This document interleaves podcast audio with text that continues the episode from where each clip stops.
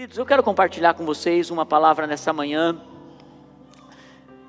Esse é um momento desafiador, na verdade, como Brasil, como mundo, mas individualmente, aonde a gente passa por questionamentos tremendos.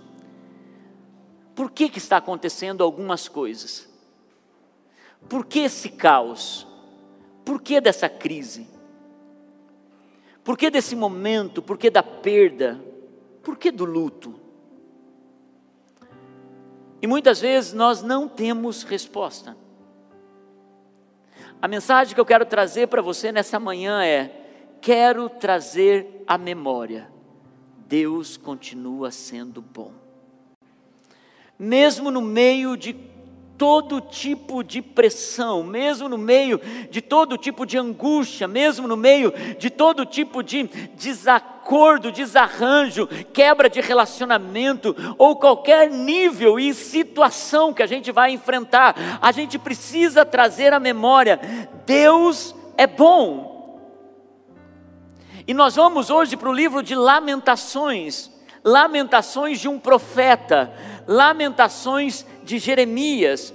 Nós vamos no capítulo 3, aonde Jeremias está no meio dos seus lamentos. Pastor, começar o mês de outubro, ao invés de ir apontando para a fé, apontando para alegria, vai falar de lamento, pastor. E é no meio do lamento, é no meio de toda a dúvida e angústia, é que nós podemos ouvir a voz de Deus. Jeremias, eu quero te dar um contexto sobre quem era Jeremias, até porque eu estou nesses dias no livro de Jeremias, estou estudando o livro de Jeremias, mas Jeremias foi um profeta chamado por Deus mais ou menos 580 anos antes de Cristo. E ele foi chamado para profetizar a uma nação quebrada, destruída, arrebentada, que fez escolhas e estava se mantendo nessa escolha se opondo à vontade de Deus, sendo rebelde a tudo que Deus estava chamando essa nação para ser, o seu estado original, a bênção que Deus estava entregando para essa nação, e Deus então chama Jeremias, e ele diz para Jeremias: ele diz, Jeremias, o teu chamado vai ser duro. Ninguém quer ter um chamado duro. Mas Jeremias, o chamado de Jeremias era: você vai falar e eles não vão te ouvir. Você vai profetizar e eles vão colocar a mão no ouvido e vão dizer: Não aceito, não é para mim, isso não cabe na minha vida. E eles vão se opor, e quanto mais você for falar, mais eles vão se opor. Gente, quem quer esse tipo de chamado? Quem quer ser chamado para abrir uma empresa e você diz: Ó, você vai abrir uma empresa, mas você vai só dar salário para os seus funcionários e não vai ter lucro nenhum? Quem gostaria de ser chamado para um ministério em que você vai pregar e ninguém vai ouvir? Para uma igreja que você vai pastorear e nunca vai crescer? Ninguém quer ser chamado para um lugar do qual nós não temos voz. E quando Jeremias está no meio de tudo isso, e ele vê que o povo está se opondo, ele está pregando e eles não se arrependem, e Deus entra com juízo e os leva cativo para a Babilônia por 70 anos. Ele está no meio de tudo isso.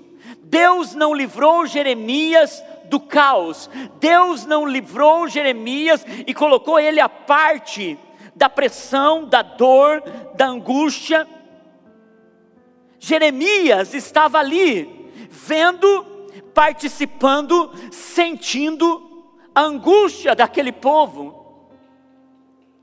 E chega um momento em que, além dele escrever tudo que Deus fala com ele, chega um momento que ele começa a escrever suas lamentações, suas dores, suas decepções, suas frustrações, suas dúvidas e sua incredulidade.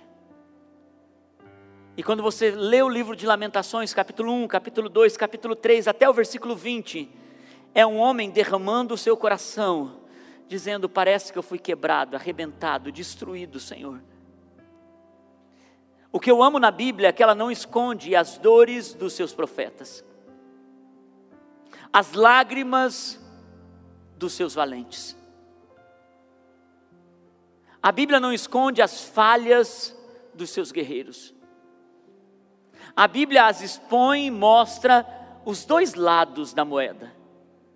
Aqueles que decidiram se arrepender e se voltar a Deus, e aqueles que decidiram manter o seu coração obstinado, rebelde à vontade de Deus, e a colheita de cada um deles. Jeremias agora está no momento que ele está se lamentando, ele está vendo o seu povo sendo levado, ele está vendo agora as famílias morrendo, sangue na rua, ele está vendo morte, dor, luto, angústia, fome. E ele diz: Senhor, por que tudo isso? Quantos de nós já não escrevemos os nossos livros de lamentações? Quantos de nós já não escrevemos, talvez, o 2021, minhas cartas de lamentações, minhas noites de lamentações? Quantos estão há 20 anos escrevendo na tábua do seu coração o lamento de uma perda, o lamento de uma traição, de uma rejeição? Quantos? E Jeremias está nesse momento, e eu vou ir para uma narrativa pesada com vocês. Lamentações, capítulo 3, versículo 1, ele começa num lamento profundo. Eu sou o homem que viu a aflição. Eu vi, Senhor, a aflição trazida pela vara da sua ira. E ele começa a dizer: Sabe o que Deus me fez? Ele me impeliu e me fez andar na escuridão e não na luz. Sim, ele voltou sua mão contra mim, vez após vez. Parece que o tempo todo, parece que eu não tenho saída. E ele fez que a minha pele e minha carne envelhecessem. Tem gente que está assim, chegou aos 40, chegou aos 50 anos, chegou aos 60, e ele olha para trás, ele diz: Eu não fiz nada, meu Deus, o que eu estou fazendo com a minha vida? Eu estou envelhecendo, eh, tudo que eu vejo é isso: é crise, é caos. Tem gente que está chegando numa idade, está olhando para trás, está dizendo: Deus, o que eu estou fazendo com a minha história? Ele diz: Eu chego agora envelhecido, e parece que os meus ossos estão quebrados e ele começa a colocar para Deus: Senhor, parece que você me sitiou e me cercou com amargura e com pesar. Senhor, parece que você me fez habitar na escuridão, como aqueles que há muito morreram.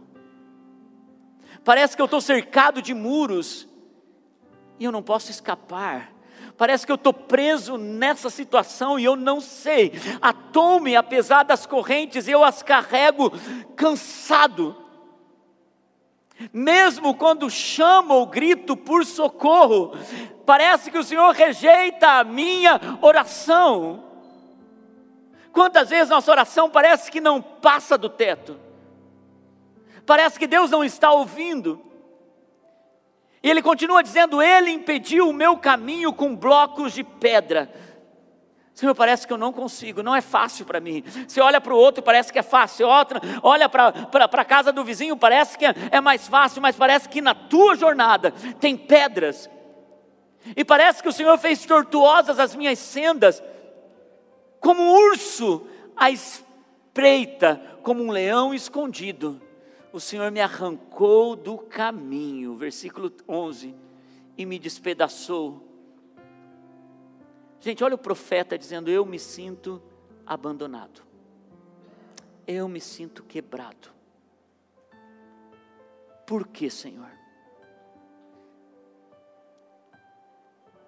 Preparou o seu arco, versículo 12. Preparou o seu arco e me fez alvo de suas flechas. O rei Davi também faz essa oração. Ele diz: Senhor, parece que eu sou alvo das suas flechas. Eu iria dizer que se você não passou, você vai passar, mas eu ouso dizer que a maioria dos que estão aqui já passaram por momentos como esse. Que parece que você não vai dar conta. Que parece que tudo está vindo sobre você.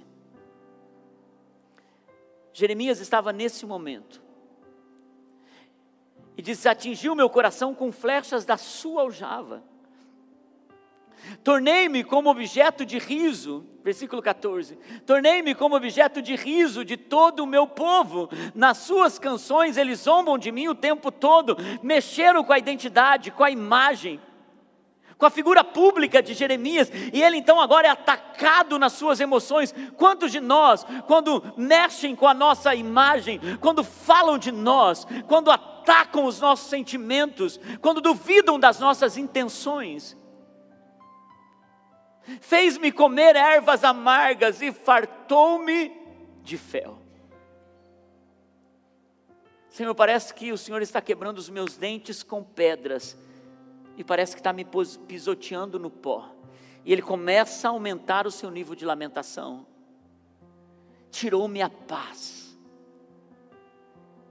nem sei o que é prosperidade, por isso digo, meu esplendor, minha alegria, meu brilho já se foi, bem como tudo que eu esperava do Senhor. Queridos, ele chega no momento em que ele está tão sem fé. Ele diz: Senhor, não tenho mais alegria, e tudo que eu esperava, todas as bênçãos, todas as promessas, tudo que eu estava aguardando no Senhor parece que se foi, e agora a única coisa que eu tenho que fazer é viver do jeito que dá.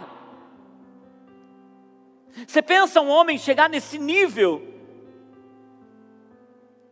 e ele decide não guardar para si, ele decide apresentar as suas lamentações ao seu Deus. Lembro-me da minha aflição e do meu delírio, da minha amargura e do meu pesar. E ele chega no versículo 20, e algo muda depois desse versículo. Todavia, é, lembro-me disso tudo, e a minha alma, ela desfalece dentro de mim. A narrativa é pesada até aqui. Mas tem uma transição do versículo 20 para o versículo 21, que é a transição que eu creio que o Senhor está dando para o seu coração nesse dia. Ele diz: Todavia, Senhor, Todavia, eu lembro-me também, depois de tudo isso, depois de me lamentar e só olhar para as coisas que não deram, depois de ver aquilo que não aconteceu, depois de não conseguir lidar com essa dor, depois de não conseguir lidar com esse luto, depois de não conseguir lidar com essa perda e com essa traição, depois de não ter conseguido lidar com aquilo que está aqui dentro embolando, Senhor, uma coisa eu me lembro também do que me pode dar esperança. Tem uma versão que diz: Eu quero trazer à memória o que me dá esperança.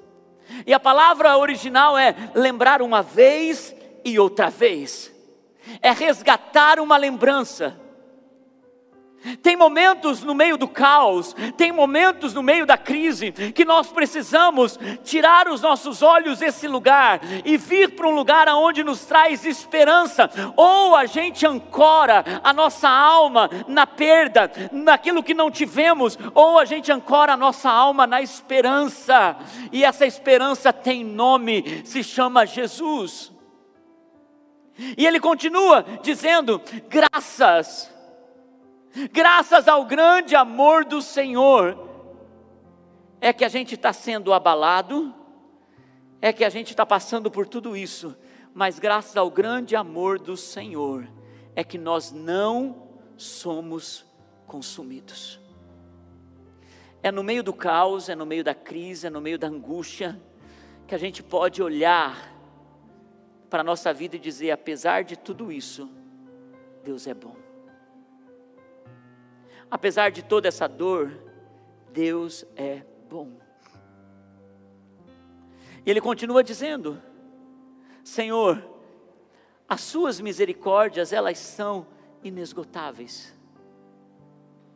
O seu amor é grande, mas as suas misericórdias são inesgotáveis. E mais, é a cada manhã que elas se renovam. Toda manhã, quando eu acho que não vou dar conta, quando eu acho que não vou conseguir, quando eu acho que eu vou morrer nessa situação, o Senhor então me levanta e mostra: ei, há uma vida para você viver, há algo para você experimentar, porque grande é a sua fidelidade para comigo e com a minha família digo a mim mesmo, e tem um momento que a gente precisa dizer, igreja: Senhor, eu posso ser muita herança, mas a minha porção é o Senhor. O Senhor é a minha porção, e quando eu estou contigo, eu não sou consumido. Portanto, nele e só nele porei a minha esperança. Porque o Senhor é, Ele é o que? Ele é bom. Porque o Senhor é bom para com aqueles cuja esperança está nele. O Senhor é bom para aqueles cuja esperança está nele, para com aqueles que o buscam. Aqueles que, quando a crise chega, o caos chega, eles não fogem para o exílio, eles não fogem para o lugar escuro, eles não ficam no lugar da lamentação, eles param e eles decidem colocar suas dores para Deus, eles apresentam a Deus as suas dores e eles não têm medo de ser verdadeiros. Eles não têm medo de colocar seu coração sincero, como os homens da Bíblia tiveram coragem de dizer: Olha, pequei, errei, fiz más escolhas. Senhor, não dou conta dessa dor. Senhor, estou vendo e estou achando que o Senhor está me apunhalando pelas costas. Senhor, estou sentindo que o Senhor está passando uma rasteira. Senhor, por que as coisas acontecem com o outro e não comigo? E essas dúvidas, Deus ama ouvir. Se você estiver disposto para parar, também para ouvir. Porque Ele tem uma resposta para cada uma das suas dúvidas. E toda resposta de Deus não é apenas te manter no caos e entender durante o caos. Toda resposta de Deus é revelar o amor dele enquanto você planta suas lágrimas enquanto você passa pelos momentos mais duros da vida. Talvez nós não tenhamos passado por tantos momentos de enterro e velório como nesse último ano e meio. Tiveram meses que nós participamos, pelo tamanho da nossa igreja, toda semana, de um ou dois velórios. Semana passada, quando nós estávamos no culto de domingo, nós tivemos uma triste notícia da perda de uma irmã aqui da nossa igreja. Nós estivemos com esse casal na Serra do Rio do Rastro, nós passamos três dias juntos, nós brincamos, celebramos, nos divertimos, e numa das noites eu sentei com esse casal para comer uma pizza. E eles contaram a história deles para nós. Nós já o conhecíamos, eram daqui, mas nós ouvimos a história deles, da conversão. E eles então compartilharam que alguém daqui da igreja foi fazer uma casa de paz, naquele momento da casa de paz. E por algumas semanas estiveram indo na casa deles e trouxeram eles à igreja. Quando eles entraram na igreja, o coração deles se rendeu a Cristo. Eles falaram, pastor, nosso casamento foi restaurado. No meio da lamentação, até o versículo 20, Jesus entra com: tem esperança. E isso aconteceu, e eles falaram: educamos nossos filhos, hoje estamos tão felizes com o que Deus está fazendo conosco. Um mês depois, um mês exatamente depois, o marido estava enterrando a sua esposa. Quando terminou o culto semana passada, nós fomos lá, ficamos com eles, fortalecendo eles no dia do velório, no outro dia. Naquele momento tão difícil para ele, para as meninas.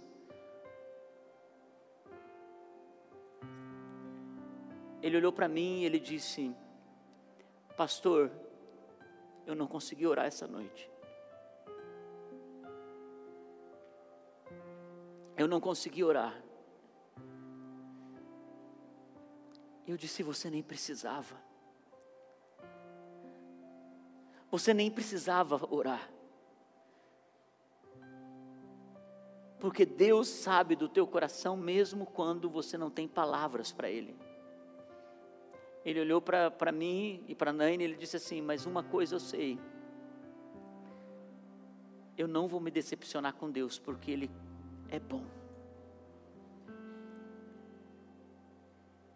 E eu poderia contar caso após caso da mãe que perdeu um filho no começo desse ano, de 22 anos, e continua dizendo: Deus é bom. De uma família que sai do Afeganistão perseguido, abandonando tudo, deixando sua casa, humilhado e esperando chegar num país que certamente vão chegar aqui e vão dizer: Deus é bom. Ao encontrar famílias na África, com os nossos missionários da África, quantas vezes a gente sai da África achando que vai dar alguma coisa, você volta da África dizendo: Senhor, eu não tenho nada para dar para esse povo, o que eu tenho é comida, o que eu tenho é, é um recurso financeiro, mas eles têm vida para me entregar, porque quantas vezes daquelas aldeias onde tinha fome, onde eles tinham perdido tão jovem os seus, os seus filhos para a guerrilha, para a morte, e outros para fome, e eles poderem dizer, pastor, Deus é bom. Chega um momento em que as lamentações precisam transicionar para o lugar de esperança. Eu quero trazer à memória aquilo que me dá esperança. E muitas vezes, no meio do caos, nós não teremos resposta, nós não teremos uma palavra para dizer aconteceu isso, por isso, mas olha a bondade de Deus, irmãos, olha a bondade de Deus para toda pobreza, para toda miséria. O homem escolheu, o homem foi criado por Deus para ser feliz, para viver para sempre. O homem foi criado na sua essência para ser pleno, abundante, para não pecar, para ter uma família abençoada, mas o homem, na sua origem, escolheu se afastar de Deus e continua escolhendo vez após vez se afastar de Deus. E Deus, na sua infinita bondade, na sua misericórdia inesgotável, no seu amor incrível, ele faz o quê? Ele diz: Como eu posso quebrar essa pobreza? Como eu posso destruir essa miséria? Como eu posso aniquilar a morte? Como eu posso romper com essa dor? Ele diz: não há outra maneira de fazer isso, a não ser dando o meu filho. E ele faz isso. Ele dá o seu filho, o seu amor. E ele entrega o seu filho. E quando Jesus se dá por nós na cruz do Calvário. A miséria é quebrada, a dor é rompida, a maldição é quebrada, e queridos, a morte é aniquilada. Porque ele faz com que o homem que foi destinado a morrer eternamente agora, ainda que morra, viverá. Jesus disse isso em João. Ele disse: Olha, eu sou a ressurreição e a vida. Ninguém vai ao Pai a não ser por mim. E como pode um Deus desse continuar sendo bom no meio do caos? Que não foi Ele que criou, Ele criou o homem para a vida, Ele criou o homem para a bênção, Ele criou o homem para a eternidade, Ele criou o homem para a felicidade. Esse Deus continua sendo bom. Por quê, pastor? É porque você faz coisas boas? É porque você é uma pessoa que pratica o bem e não erra? Não. Deus continua sendo bom, porque é quem Ele é, faz parte do seu caráter. Peça para o sol parar de brilhar. E mesmo à noite, quando ela chega, o sol, na sua essência, ainda que você não veja, continua brilhando. Deus é bom quando a gente vê e quando a gente não vê. E tudo bem quando a gente passa por crise. Tudo bem quando a gente quer resposta e não as tem. Tudo bem quando os porquês chegam. Você pode ter isso. O que você não pode é viver nisso. Você não pode viver nisso. Porque você vai perder e vai tirar o olhar de tudo que é belo, poderoso, um presente de Deus.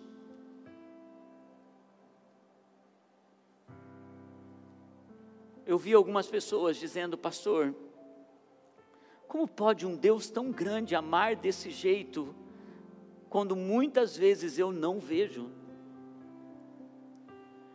Queridos, no momento do caos a gente não consegue ver, no momento da crise a gente não consegue ver, mas quando a gente transiciona o nosso lugar como do versículo 20 para o 21, Senhor, eu quero trazer à memória aquilo que pode me dar esperança. Eu quero me lembrar, Senhor. Quero lembrar que o Senhor é bom. Eu quero encher meu coração de que o Senhor é bom. Então, quando a gente está em momentos tão difíceis, a gente pode declarar: ei, no meio de tudo isso, Deus é bom. Ei, apesar de tudo isso, Deus é bom. Eu não tenho resposta para isso, mas eu sei, Deus é bom. Ele vai me sustentar no meio dessa jornada difícil. Será que eu aguento? Não sei, mas Deus é bom e Ele não me deixará ser consumido. E queridos, essa é esperança. Porque tem coisas que chegam em nossa vida de repente, tem coisas que vêm como uma avalanche em nós de repente e você não dá conta. Você faz o que com aquilo? Quando um divórcio bate na porta, quando um filho faz escolhas que mudam toda a sua o seu planejamento. Quando você tem que lidar com desemprego, com uma doença. Quando você tem que passar por momentos que você diz: "Deus, como eu vou conseguir?" E o Senhor está dizendo: "Ei, não esqueça, as minhas misericórdias se renovam a cada manhã. Para cada dia você terá a força necessária para isso, porque o meu amor é grande sobre você. Queridos, tem uma diferença do amor de Deus para com os filhos e o amor de Deus para com o mundo. Eu quero que você me dê toda a tua atenção para que eu seja bem explicativo nisso, porque eu não quero deixar dúvida sobre essa questão. Deus ama a todos. Ele tem para com o mundo um amor de compaixão. Ele tem para com o mundo um amor de misericórdia. Mas ele tem para com os filhos um amor incondicional. Pastor, todos não são filhos de Deus? Não. Todos são criaturas criados por Deus, que Deus ama que Deus deseja. E toda vez que alguém que está no mundo precisa do amor de Deus, ele derrama desse amor de compaixão, desse amor de misericórdia, para levar essa pessoa ao arrependimento. Pastor, mas como uma pessoa se torna filho? O próprio Deus deixou o padrão, não existe outro meio. Nada que eu crie, nada que eu fale, nada que eu ache, nada que eu sinta, nem o meu sentimento mais absurdo dizendo isso não é justo. Pastor, eu não concordo com isso, isso não é justo. Eu também, querido, se eu for falar para você o que eu concordo ou não concordo, eu mostraria uma lista inteira, mas por isso que a Bíblia ela é a verdade. E olha o que diz João, capítulo 1, versículo 12. Jesus está dizendo uma coisa tão clara sobre ser filho de Deus. João, capítulo 1, versículo 12, diz assim: Contudo, aos que o receberam, receberam quem? Jesus. Aos que creram em seu nome, no nome de quem? Jesus. Deu-lhes o direito, diga comigo, direito quando você tem direito, você tem direito, sim ou não? Você tem direito de escritura, é teu direito de escritura. Quando você tem direito da propriedade, você tem direito, ninguém pode tirar você daquilo. E ele diz: deu-lhes o direito de se tornarem porque antes não eram, de se tornarem filhos de Deus. Como alguém se torna filho de Deus? Quando recebe e quando crê nele. E é por isso que ele mesmo disse: Eu sou a única porta que leva ao Pai. Não tem a ver com religião, não tem a ver com uma igreja, tem a ver com uma verdadeira entrega e um relacionamento com Jesus. Você pode frequentar uma igreja por anos e não ser filho, porque o filho é aquele que recebe e crê, e tem relacionamento. Olha o que diz Efésios capítulo 1, versículo, eu acho que 5. Efésios capítulo 1, versículo 5, diz assim: em amor, no que? Em amor, nos predestinou para sermos adotados como filhos. Por meio de quem? Por meio de Jesus Cristo. Conforme o bom propósito da Sua vontade, Deus é bom. Queridos, existe um lugar de tanta segurança, e é por isso que quando a gente olha para uma criança sofrendo na rua, você tem compaixão. Mas quando você olha para o seu filho sofrendo, é um amor incondicional. E é por isso que o plano de Deus é que todos se tornem filhos de Deus. E é por isso que ele envia Jesus para quebrar a morte, destruir o pecado e para dizer a você: ei, no meio do teu caos, há esperança. E essa esperança tem nome, essa esperança é Jesus. E se eu puder carregar isso por toda a minha vida, quando o caos vier, eu vou trazer à memória aquilo que me dá esperança. Às vezes você está passando por tantas lutas, quero chamar o time de adoração, por tantas dores, mas Deus está te conduzindo nesse lugar, dizendo: Eu estou com você.